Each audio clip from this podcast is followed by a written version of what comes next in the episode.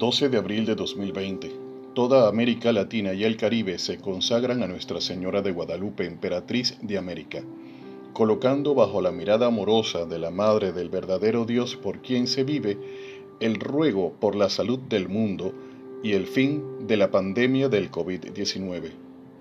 Santísima Virgen María de Guadalupe, Madre del verdadero Dios por quien se vive.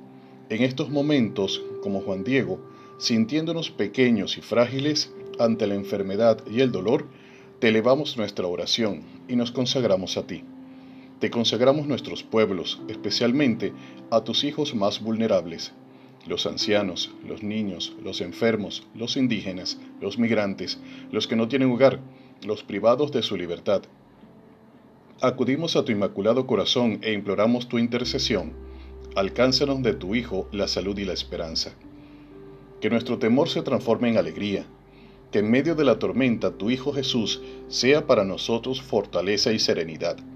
Que nuestro Señor levante su mano poderosa y detenga el avance de esta pandemia.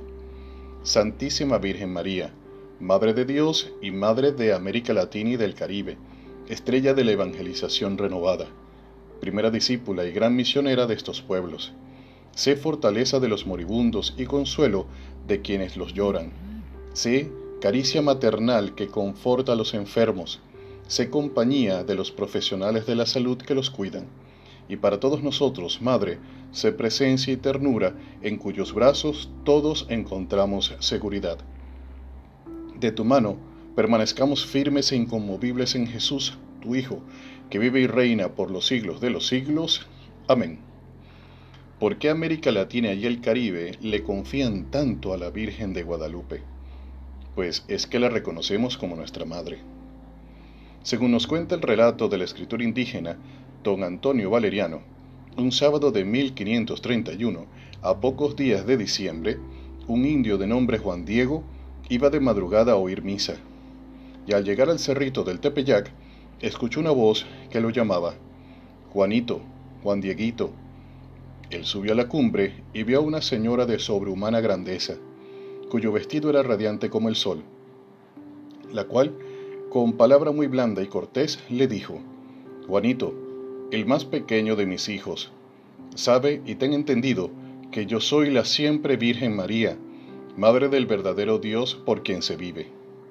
Deseo vivamente que se me erija aquí un templo, para en él mostrar y prodigar todo mi amor, compasión, auxilio y defensa a todos los moradores de esta tierra y a los demás amadores míos que me invoquen y en mí confíen. Ve al obispo de México a manifestarle lo que mucho deseo. Anda, y pon en ello todo tu esfuerzo. Pero el obispo no le dio crédito a las palabras de Juan Diego. La Virgen insistió en enviar al indiecito como su emisario, pero tampoco esta vez le creyeron, y ahora se le pidió a la Señora del Cielo una señal. Ya el lunes, Juan Diego no quiso volver. Su tío Juan Bernardino se puso muy grave, y él debería buscar un sacerdote para confesarlo. Así, Juan Diego rodeó el Tepeyac, para que no lo detuviera la Madre de Dios por quien se vive. Mas ella le salió al encuentro a un lado del cerro y le dijo, Oye, y ten entendido, hijo mío, el más pequeño, que es nada lo que te asusta y aflige. No se turbe tu corazón, ni te inquiete cosa alguna. ¿No estoy yo aquí, que soy tu madre? ¿No estás bajo mi sombra? ¿No estás por ventura en mi regazo?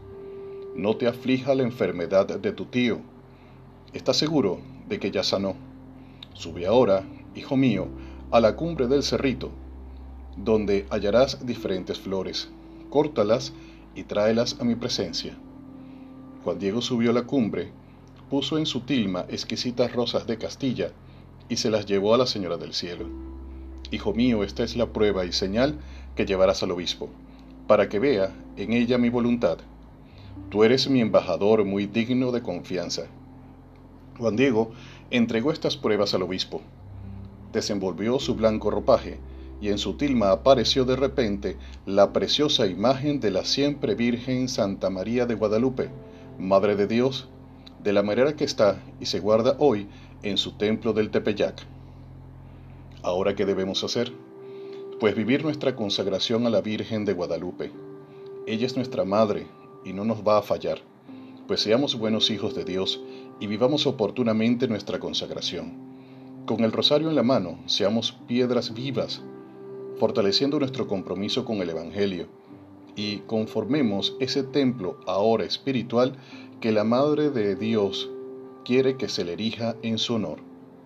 Así como a Juan Diego, hoy nos dice a nosotros la Virgen de Guadalupe, Oye, y que han entendido, hijo mío, el más pequeño, que es nada lo que te asusta y aflige. No se turbe tu corazón, ni te inquieste cosa alguna. ¿No estoy yo aquí, que soy tu madre? ¿No estás bajo mi sombra? ¿No estás por ventura en mi regazo? No te aflija esa enfermedad. Nuestras familias han sido rescatadas por Dios mismo como iglesia doméstica. Y la Virgen nos pide ahora que éstas deben hacerse también templo espiritual, en donde nosotros, discípulos y misioneros, piedras vivas, pues vivamos la fe intensamente y sin temor.